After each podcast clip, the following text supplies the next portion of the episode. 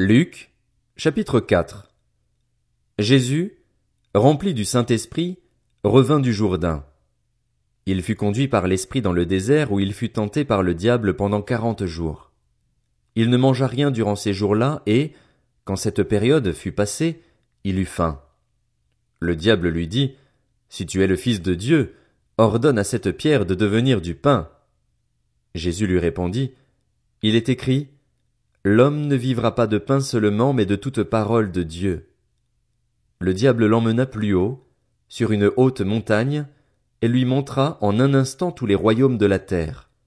Puis il lui dit, Je te donnerai toute cette puissance et la gloire de ces royaumes, car elle m'a été donnée, et je la donne à qui je veux. Si donc tu te prosternes devant moi, elle sera toute à toi. Jésus lui répondit, Retire-toi, Satan. En effet, il est écrit, C'est le Seigneur, ton Dieu, que tu adoreras et c'est lui seul que tu serviras.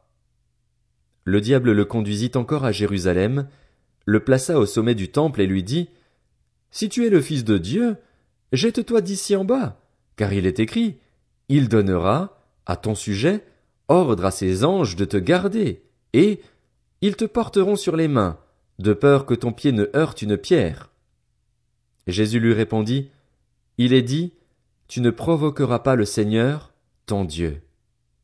Après l'avoir tenté de toutes ses manières, le diable s'éloigna de lui jusqu'à un moment favorable. Jésus, revêtu de la puissance de l'Esprit, retourna en Galilée, et sa réputation gagna toute la région. Il enseignait dans les synagogues et tous lui rendaient gloire. Jésus se rendit à Nazareth où il avait été élevé et, conformément à son habitude, il entra dans la synagogue le jour du sabbat. Il se leva pour faire la lecture, et on lui remit le livre du prophète Ésaïe. Il le déroula et trouva l'endroit où il était écrit L'Esprit du Seigneur est sur moi, parce qu'il m'a consacré par onction pour annoncer la bonne nouvelle aux pauvres. Il m'a envoyé pour guérir ceux qui ont le cœur brisé, pour proclamer aux prisonniers la délivrance et aux aveugles le recouvrement de la vue, pour renvoyer libres les opprimés, pour proclamer une année de grâce du Seigneur. Ensuite, il roula le livre, le remit au serviteur et s'assit. Tous ceux qui se trouvaient dans la synagogue avaient les regards fixés sur lui. Alors il commença à leur dire, Aujourd'hui cette parole de l'Écriture, que vous venez d'entendre, est accomplie. Tous lui rendaient témoignage. Ils étaient étonnés des paroles de grâce qui sortaient de sa bouche et ils disaient, N'est-ce pas le fils de Joseph? Jésus leur dit, Vous allez sans doute me citer ce proverbe, Médecin, guéris-toi toi-même. Et vous me direz, Fais ici, dans ta patrie, tout ce que, à ce que nous avons appris, tu as fait à Capernaum. Il leur dit encore, Je vous le dis en vérité, aucun prophète n'est bien accueilli dans sa patrie. Je vous le déclare en toute vérité, il y avait de nombreuses veuves en Israël à l'époque d'Élie, lorsque le ciel a été fermé trois ans et six mois et qu'il y a eu une grande famine dans tout le pays. Cependant, Élie n'a été envoyé vers aucune d'elles, mais seulement vers une veuve de Sarepta, dans le pays de Sidon. Il y avait aussi de nombreux lépreux en Israël à l'époque du prophète Élisée, et cependant aucun d'eux n'a été purifié, mais seulement Naaman le Syrien. Ils furent tous remplis de colère dans la synagogue, lorsqu'ils entendirent ces paroles. Ils se levèrent, le chassèrent de la ville et le menèrent jusqu'à un escarpement de la montagne sur laquelle leur ville était construite, afin de le précipiter dans le vide. Mais Jésus passa au milieu d'eux et s'en alla. Il descendit à Capernaum, ville de la Galilée, et il les enseignait le jour du sabbat. On était frappé par son enseignement, car il parlait avec autorité. Dans la synagogue se trouvait un homme qui avait un esprit démoniaque impur. Il s'écria d'une voix forte. Ah. Que nous veux-tu, Jésus de Nazareth? Es-tu venu pour nous perdre?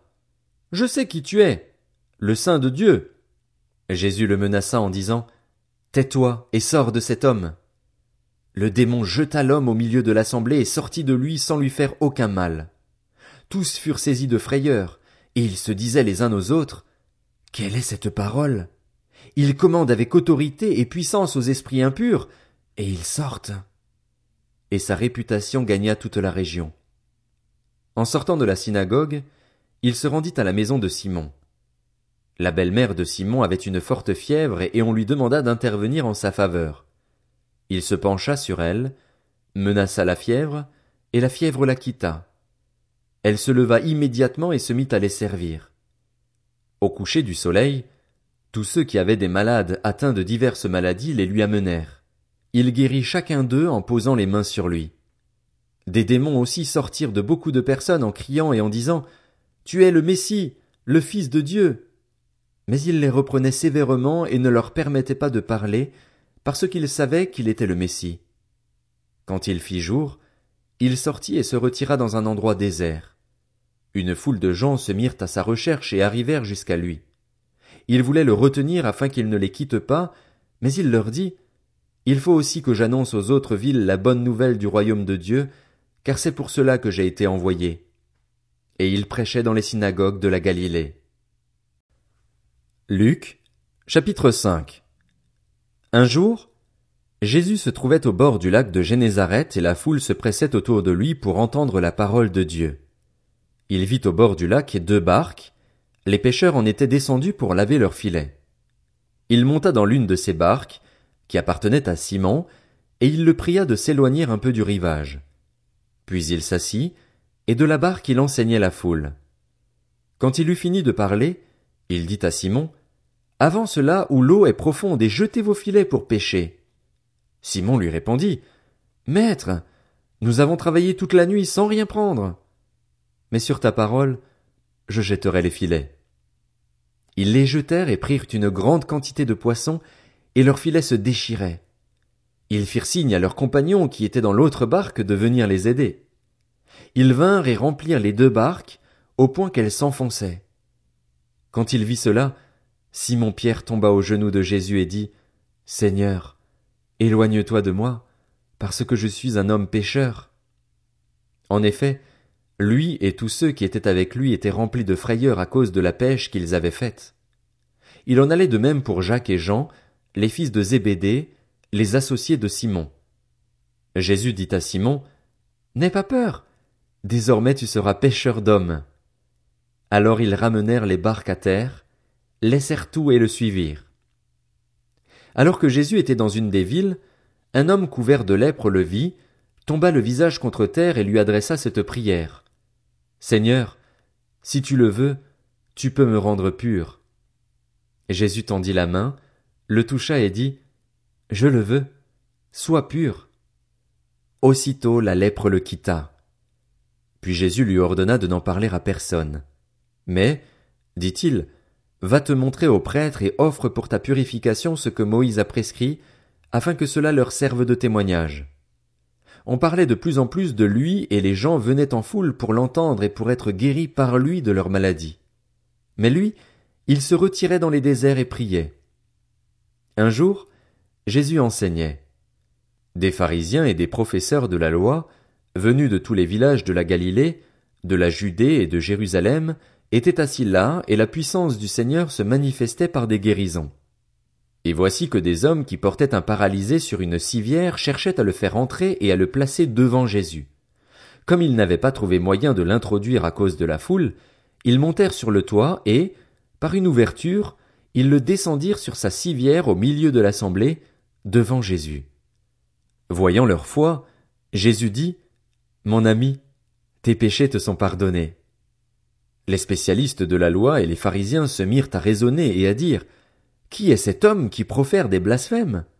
Qui peut pardonner les péchés, si ce n'est Dieu seul? Jésus connaissait leurs pensées.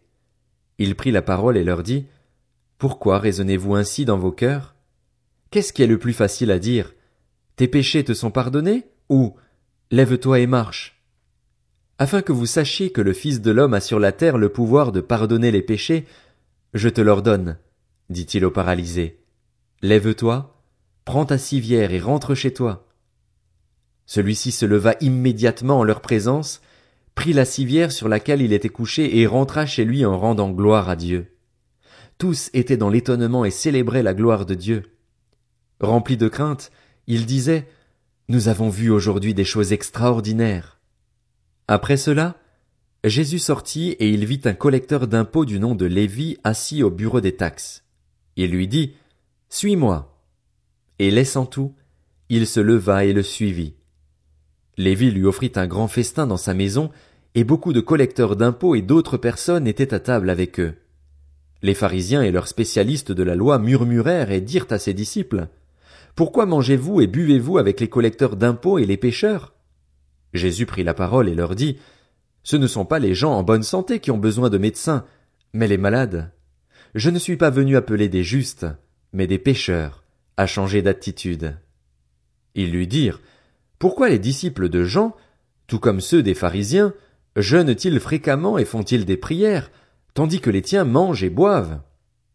Jésus leur répondit, Pouvez-vous faire jeûner les invités à la noce pendant que le marié est avec eux? Les jours viendront où le marié leur sera enlevé, alors ils jeûneront durant ces jours-là. Il leur dit aussi une parabole. Personne ne déchire un morceau de tissu d'un habit neuf pour le mettre à un vieil habit, sinon il déchire l'habit neuf et le morceau qu'il en a pris n'est pas assorti avec le vieux. Et personne ne met du vin nouveau dans de vieilles outres, sinon le vin nouveau fait éclater les outres, il coule et les outres sont perdues. Mais il faut mettre le vin nouveau dans des outres neuves et les deux se conservent. Et aussitôt après avoir bu du vin vieux, personne ne veut du nouveau, car il dit, le vieux est meilleur.